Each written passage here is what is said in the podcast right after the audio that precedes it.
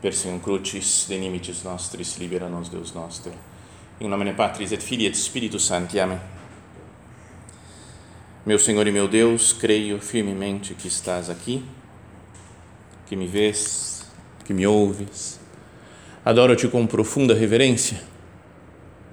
Peço-te perdão dos meus pecados e graça para fazer com fruto este tempo de oração. Minha Mãe Imaculada, são José, meu Pai e Senhor, meu anjo da guarda, intercedei por mim.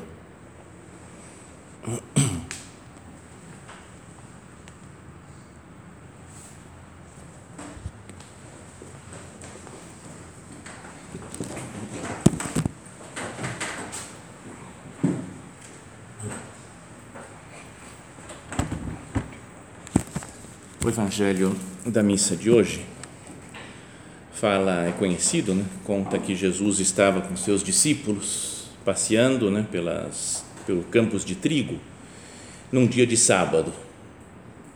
E os seus discípulos começaram a arrancar espigas enquanto caminhavam. Então os fariseus disseram a Jesus: Olha, por que eles fazem um dia de sábado o que não é permitido? Contam alguns, né, alguns estudiosos aí da Sagrada Escritura, do, dos costumes judaicos, que na verdade não era arrancar a espiga que era proibido, mas o sim debulhar com as mãos, né, para tirar as sementes lá. Então esse trabalho é que não podia fazer, era super preciso, super cheio de picuinhas, né, até a lei, né, os modos de aplicar a lei. E então os fariseus vendo aquilo, né, que estavam fazendo para comer aquelas espigas, falaram: não é permitido fazer isso. E Jesus lhes disse: Por acaso nunca lestes o que Davi e seus companheiros fizeram? Quando passaram necessidade e tiveram fome? Como ele entrou na casa de Deus no tempo em que Abiatar era sumo sacerdote, comeu os pães oferecidos a Deus e os deu também aos seus companheiros? No entanto, só aos sacerdotes é permitido comer esses pães. E acrescentou naquela frase famosa, né, conhecida de Jesus: O sábado foi feito para o homem e não o homem para o sábado. Portanto, o filho do homem é Senhor também do sábado. Assim termina né, o segundo capítulo do Evangelho de São Marcos, e esse capítulo todo ele é, trata de disputas, de debates entre Jesus e os fariseus. O modo de, dos fariseus entenderem a lei, entenderem o, o segmento de Deus, o fazer a vontade de Deus e o modo como Jesus ensina. Então, o primeiro, lá no comecinho do capítulo, era aquela cena do, do paralítico que foi levado para Jesus, entraram pelo teto da casa, tiraram as telhas, entraram pelo teto e Jesus falou: Teus pecados são perdoados. E os fariseus falaram: Quem é esse para perdoar pecados? Primeira briga que tem. Antes, no primeiro capítulo de São Marcos, era só milagres que Jesus foi fazendo, todo mundo impressionado, maravilhado com a sua ciência, né, com a sua doutrina, com a sua autoridade, com os milagres que ele fazia. Mas agora começa já uma perseguição a Jesus nesse segundo capítulo. Então, primeiro tem esse essa coisa de perdoar os pecados. Quem pode perdoar os pecados se não só Deus? Depois, ele chama Mateus e vai comer com ele e com os amigos dele, os publicanos, os pecadores. E que também os fariseus ficam revoltados, porque o vosso mestre come com publicanos e pecadores. E ele fala que veio para salvar os que né, não são os, os, doentes, não são os sãos que precisam de médico, mas os doentes. Eu vim chamar os pecadores, não os justos.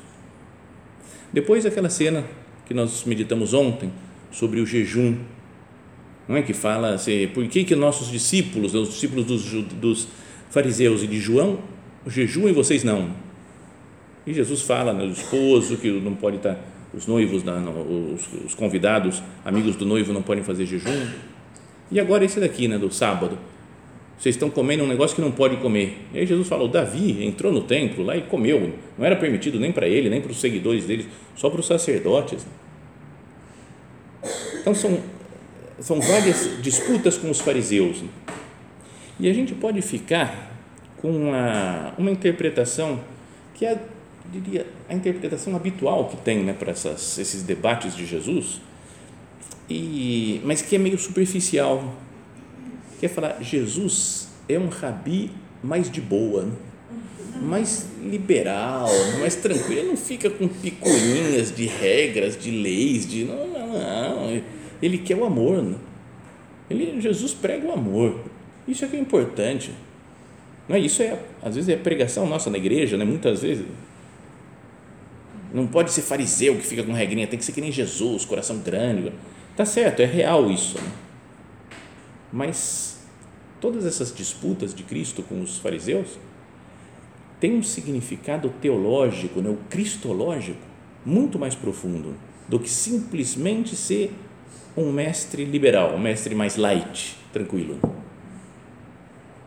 Que é que ele centra tudo na sua pessoa. Vai falar, eu tenho o poder de perdoar os pecados. Quando vem o paralítico, teus pecados são perdoados para que saibam que, que o Filho do Homem tem poder na terra de perdoar pecados, levanta-te e anda. Ou com os amigos do Mateus, fala, eu vim salvar os pecadores. O importante é o foco em Cristo. No jejum, como é que seus discípulos não jejuam? Fala assim, eu sou noivo, eu sou esposo.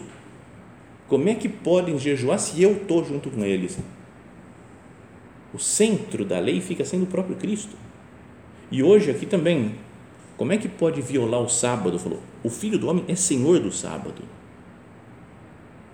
Eu sou o dono da criação. Então, por um judeu, o fundamental era seguir a lei, né? É seguir a Torá, a lei dada por Deus a Moisés. Falou, então, isso é que a gente tem que seguir e é como se Jesus falasse: Eu sou a nova lei. Eu sou a nova Torá. Não é que eu sou um mestre de boa, um mestre tranquilo, que não cobra nada. A gente sente, sabe, na pele que é exigente seguir Jesus. Né? Ele, no Sermão da Montanha, fala: Foi dito aos antigos: Amarás o teu próximo, odiarás o teu menino. Eu, porém, vos digo: quem se irá contra o seu irmão já é réu do juízo. Tem, é, é mais puxado, mais exigente.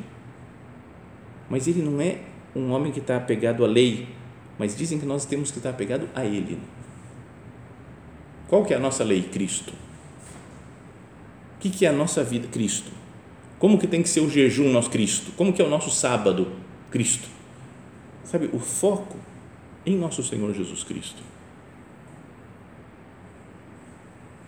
E depois ele faz então para explicar que nessa passagem do sábado, que o sábado era algo central né, para os judeus. Era, tá, lembra que quase todas as brigas quase dos fariseus com Jesus é porque ele faz coisas no sábado. Era tão absurdo, né? Não é? Quando ele cura alguém, um paralítico, né? uma mulher encurvada, o outro que tem hidropsia, o outro com a mão seca, vai curando no sábado e vem o chefe da sinagoga e fala: vocês querem ser curados? Vem, mas não vem no sábado. Sabe? Cara, você não percebeu que foi um milagre que aconteceu? Que tem uma atuação de Deus aqui, você fica pegado à sua regra como se fosse normal, né? Ah, curar, tudo bem, mas no sábado não pode. Então, o sábado é uma questão central, né? fundamental para os judeus. E Jesus fala sobre isso, que ele pode se alimentar, ele com os discípulos, fazendo uma. indo lá para o passado e lembra, lembra do que Davi fez? E ele entrou no templo, na verdade não era ainda o templo de Jerusalém, né? porque não existia ainda na época de Davi, mas era a tenda onde guardavam a arca da aliança, é? onde ficava o lugar mais sagrado. E lá tinha, diante da arca da aliança, posto lá como um pão oferecido para Deus, é uma mesinha lá assim, você pode procurar na internet, pães da proposição e ver a imagem como é que é. E fica, fica assim, colocado junto com o candelabro, lembra os querubins lá, os serafins que ficavam dentro da, do, do, da tenda, né? da reunião, a tenda do encontro, o lugar sagrado para os judeus tinha uma mesa lá que era para os pães oferecidos a Deus. E só os sacerdotes podiam comer. Então, esse acontecimento de Jesus e os discípulos comendo trigo, as espigas no, pelo campo, ele compara com Davi e o templo. Era como se ele falasse, né, Jesus, assim, aqui está o novo Davi. A gente sabe que é uma, um, um sucessor de Davi, né? filho de Davi, Jesus. Aqui está o novo templo, eu sou o templo, o mundo agora é o templo de Deus. E quem está com Davi come o que os sacerdotes podem comer, só os sacerdotes. Ou seja, quem está com Davi é como se fosse um sacerdote. Quem está com Jesus é um sacerdote. É o que falava o nosso padre, né? o sacerdote da sua própria existência. Em Cristo que passa, né? ele fala: o cristão está obrigado a ser alter Christus, ipse Christus outro Cristo, o próprio Cristo. Pelo batismo, todos fomos constituídos sacerdotes da nossa própria existência para oferecer vítimas espirituais que sejam agradáveis a Deus por Jesus Cristo. Senhor, eu tenho tido consciência ultimamente disso. Que eu sou um sacerdote da minha existência, que a minha existência, a minha vida, todos os acontecimentos da minha vida, eu tenho que oferecer a Deus, oferecer como vítima espiritual que seja agradável a Deus, meu trabalho, meu apostolado, minhas orações, minha convivência com os outros, minhas cruzes, né, os sofrimentos que eu tenho na vida, tudo elevado para Deus. Quem está com Cristo, Ele é o templo, Ele é a nova lei, é sacerdote da sua própria existência. O mundo todo é como que um templo de Deus. Né? E assim a gente deveria ver, né? Todas as coisas, lembra quando nosso Padre fala, se abriram né? todos os caminhos divinos da terra, todas as atividades dos homens são um caminho de santificação. Eu posso me encontrar com Deus, eu posso levar todo mundo, todas as coisas para Deus nosso Senhor, porque o mundo é o meu templo. Naquela homilia na Universidade de Navarra, né, que o nosso padre fala que no, o, o, pra, às vezes para a vida cristã, para os católicos, ser cristão, ser católico é ir ao templo, como se fosse um lugar, mas o mundo é o nosso templo. O que fala o Scott Hahn, lembra, é super, é muito bonita essa ideia né, dele naquele livro trabalho ordinário, graça extraordinária, que a gente em casa chama de toge, né? não sei se vocês chamam assim também, que é muito mais fácil, né? toge, trabalho ordinário, graça extraordinária. Falar tudo isso, você está na tertúlia, no livro, qual livro que é esse aqui? O trabalho ordinário, graça extraordinária. Os outros até dormem, né? de tanto que demora, no toge. E o outro é o Sico? Como a Igreja Católica construiu a civilização ocidental. É muito longo para um título de livro, né? então fica o Sico então, no Toge, o Scott Hahn fala de dois verbos que aparecem na criação do homem. Fala que Deus colocou o homem no jardim para que o cultivasse e guardasse. E esse cultivar e guardar são dois verbos hebraicos lá, que é abodar e chamar, e que só usam esses dois verbos juntos quando se fala do trabalho dos levitas, da tribo de Levi no templo os levitas eles não tinham uma terra, porque o templo era deles, os sacerdotes saíam da tribo de Levi, e os outros que não eram sacerdotes, eles trabalhavam no templo, trabalhavam no serviço do Senhor. E o modo de cuidar do serviço do Senhor eram esses dois verbos, abodar e chamar, que é cultivar e guardar.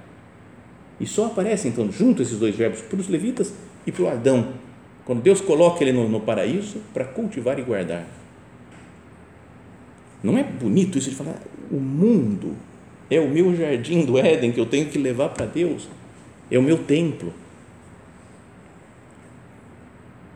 Portanto, um filho de Deus, ele tem toda a liberdade né, de viver no mundo, de elevar todas as coisas para Deus, no mundo inteiro, porque o mundo é a sua casa. Ou melhor, é a casa do seu pai, é o templo. Por isso, né? não é? Tá vendo? Fala que não, Jesus deixa os caras lá, os apóstolos, arrancar espiga, porque ele é de boa, não vem não, fariseu. Não. não. Tem uma explicação muito mais profunda. É que o mundo inteiro é de Deus.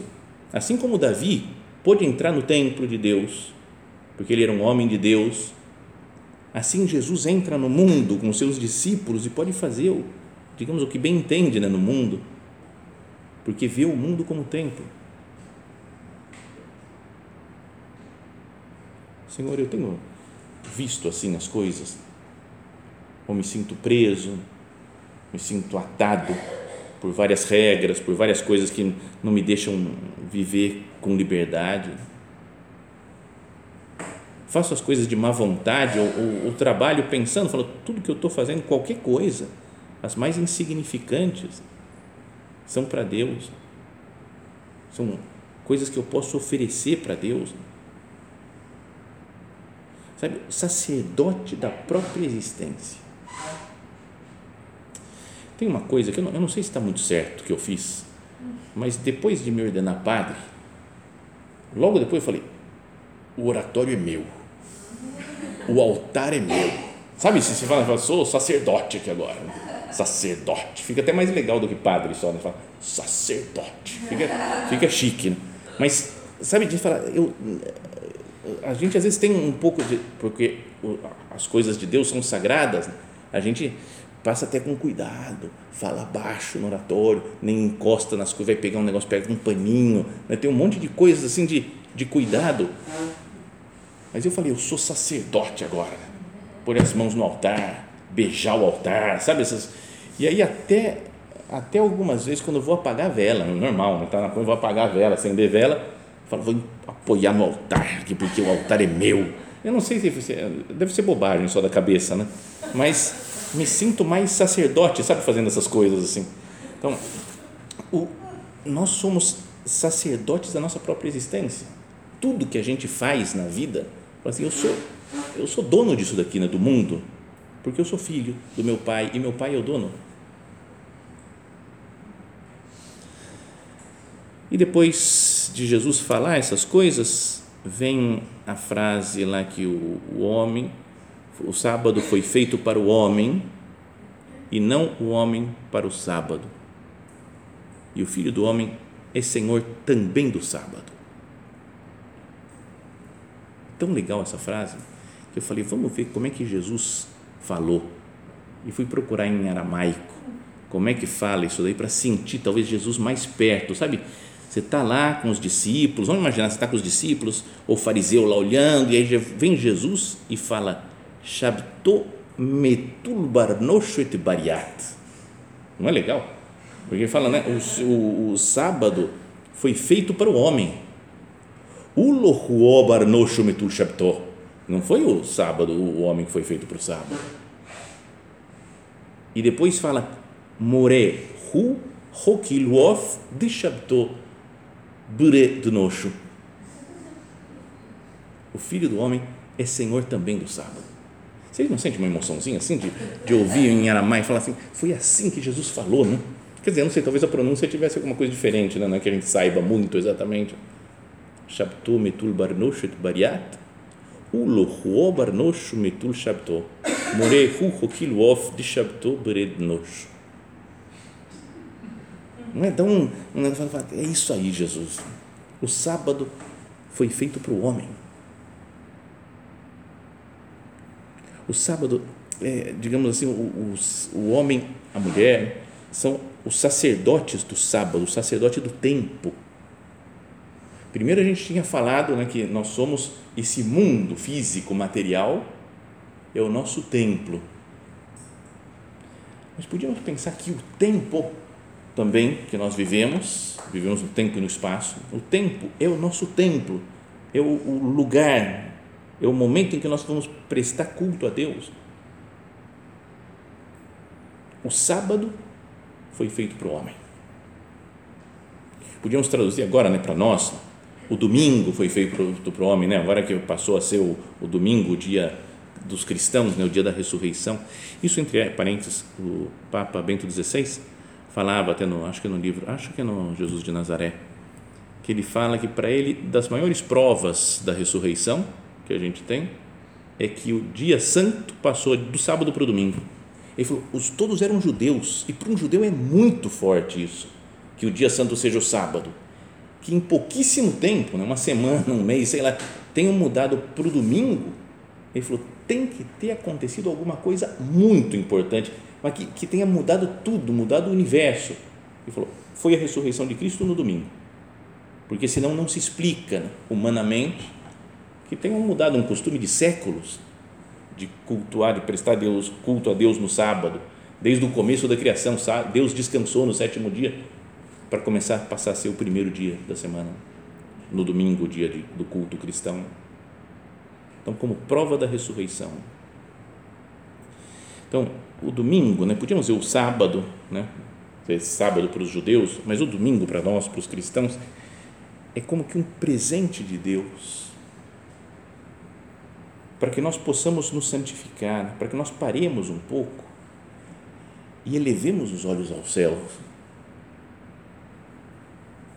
E assim aprendamos a olhar mais, mais sobrenaturalmente todas as coisas da terra. Como que eu tenho vivido o meu domingo?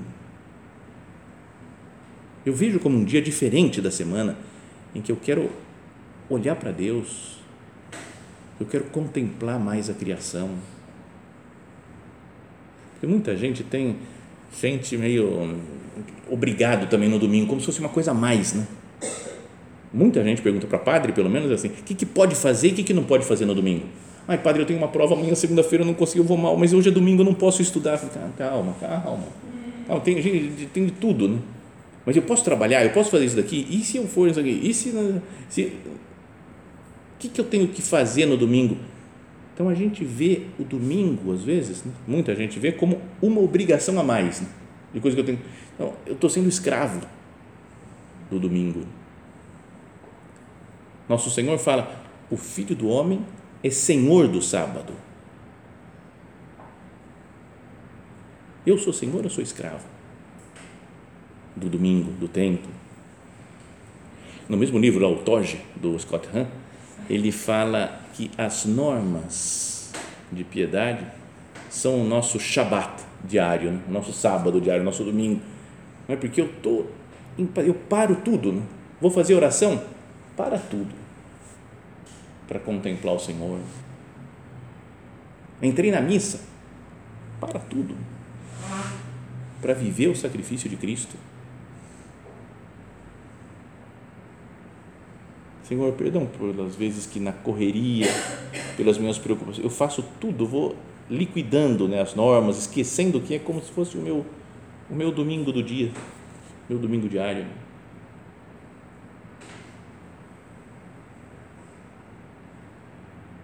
Sou senhor ou sou escravo das normas também? Meu Deus, tem que fazer, ainda tem que rezar isso daqui, ainda falta o texto, ainda falta ou vejo como o meu Shabat. Quero fazer rápido às vezes, para liquidar só. A missa. Lembro que em Roma tinha um padre que celebrava a missa mais rápido que os outros. E tinha um monte de padre, um monte de oratório. Então, se você caía no oratório certo com o padre que, recebe, que celebrava rápido, gente falava, oh, beleza, sobra mais tempo, dá para tomar mais café da manhã, dá para ir para a faculdade mais cedo. Cara, sabe, comemorar porque a missa foi mais rápido.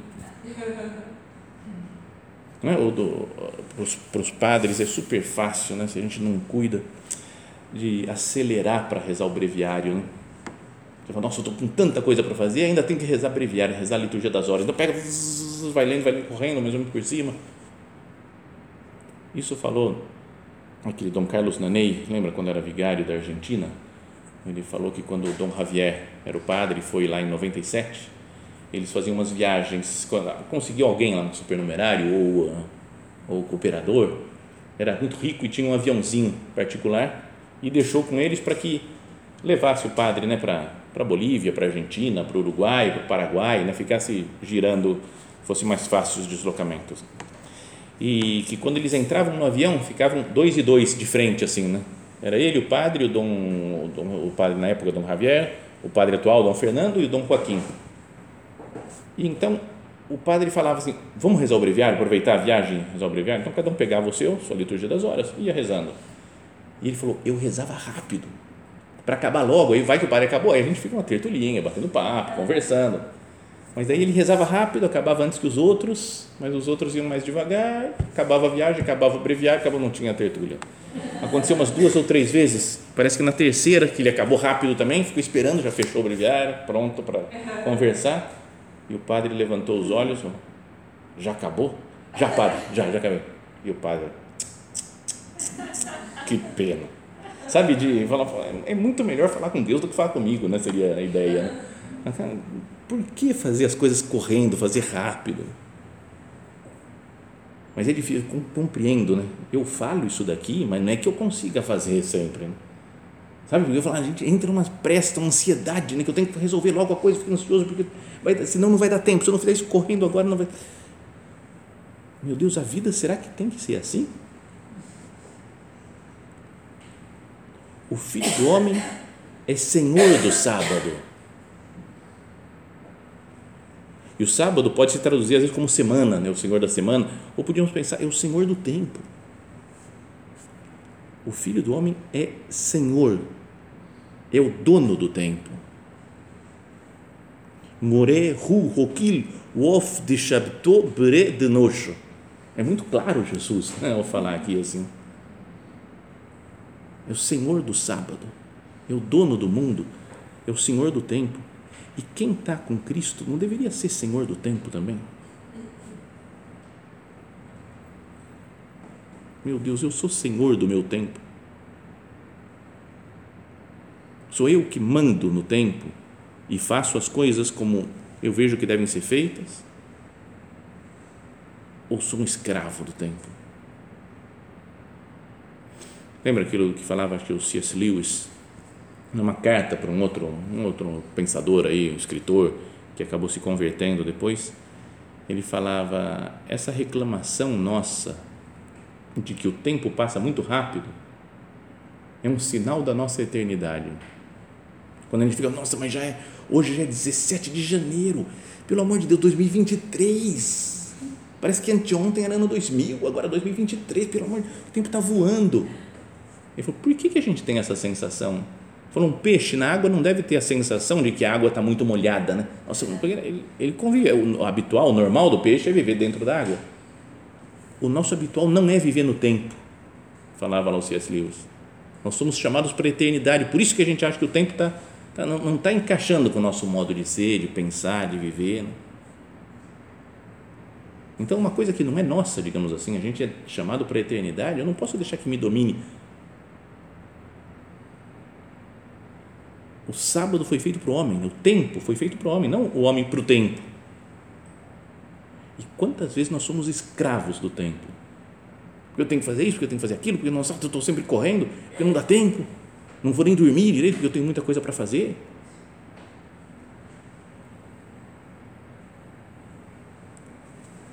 De novo, ontem falei com meu pai, e meu pai gosta dessas coisas, assim, de debates, assim, de conversas e coisas. E aí falamos, ele falou, a gente não consegue parar, né? A vida é um contínuo fazer coisas, fazer coisas, não consegue parar. E aí ele falou um negócio que é o que eu sinto também, falou, e parece que se a gente para, tá meio errado, né? É meio pecado. Tenta fazer o teste, né? Eu vou parar e ficar cinco minutos parado. O que, que você está fazendo? Nada. Estou parado. Não, não, tem que fazer alguma coisa, tem que fazer alguma coisa. Vamos lá, vamos produzir, vamos fazer coisa. Será que precisa? O contemplar só. Ver, contemplar uma montanha, uma paisagem, uma, um mar, escutar uma música. Sabe o que falam do padre, né? Que ele gosta de escutar música clássica, mas ele escuta a música. Não é que ele faz outra coisa enquanto escuta a música. Nossa, vou colocar uma música clássica porque eu gosto de música. Enquanto isso eu vou fazendo uns negócios, vou preparando, guardando umas coisas. Não, porque senão parece perda de tempo. Já pensou se passa alguém no centro você está lá? Assim, o que você está fazendo? Ouvindo música. Parece que é perda de tempo. Será que não é que a gente é escravo do tempo? O filho do homem é senhor do sábado. Fala, mas eu, Jesus, eu não sou senhor de nada, né? Eu não sou senhor do tempo, do sábado, de nada. Só, só obedeço, só. Não é? Sétimo dia é o dia do repouso de Deus. Nós não sabemos repousar, descansar, porque parece que, é, que a vida é só trabalho, né? tem que santificar o trabalho. Deus descansou, mas eu não descanso. Não, é, não tem algo de orgulho aí? Não, que eu tenho que fazer, eu tenho que fazer, não posso deixar. Deus descansou. Pensa nisso, né? Se eu acho pecado descansar, pensa nessa. Deus descansou. Somos feitos para a eternidade.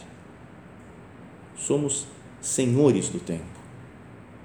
Quantas vezes nós obedecemos, somos escravos do tempo, das coisas, das tarefas, e assim perdemos a visão sobrenatural, a visão de eternidade das coisas. Que nós levemos o nosso espaço e o nosso tempo para Deus, sendo sacerdotes da nossa própria existência. Então, que nós olhemos para essa passagem do Evangelho assim, não como uma só um Jesus light, né, que é de boa, que não entra nas regrinhas, mas um Jesus que tem uma visão muito mais perfeita da realidade, é, é a visão perfeita da realidade, que o espaço e o tempo são templo de Deus e que nós sejamos sacerdotes da nossa existência, do nosso tempo, do nosso espaço, junto com Cristo.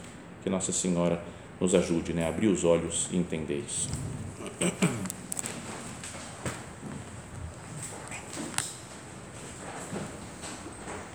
Dou-te graças, meu Deus, pelos bons propósitos, afetos e inspirações que me comunicaste nesta meditação.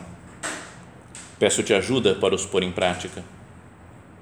Minha Mãe Imaculada, São José, meu Pai e Senhor, meu anjo da guarda, intercedei por mim.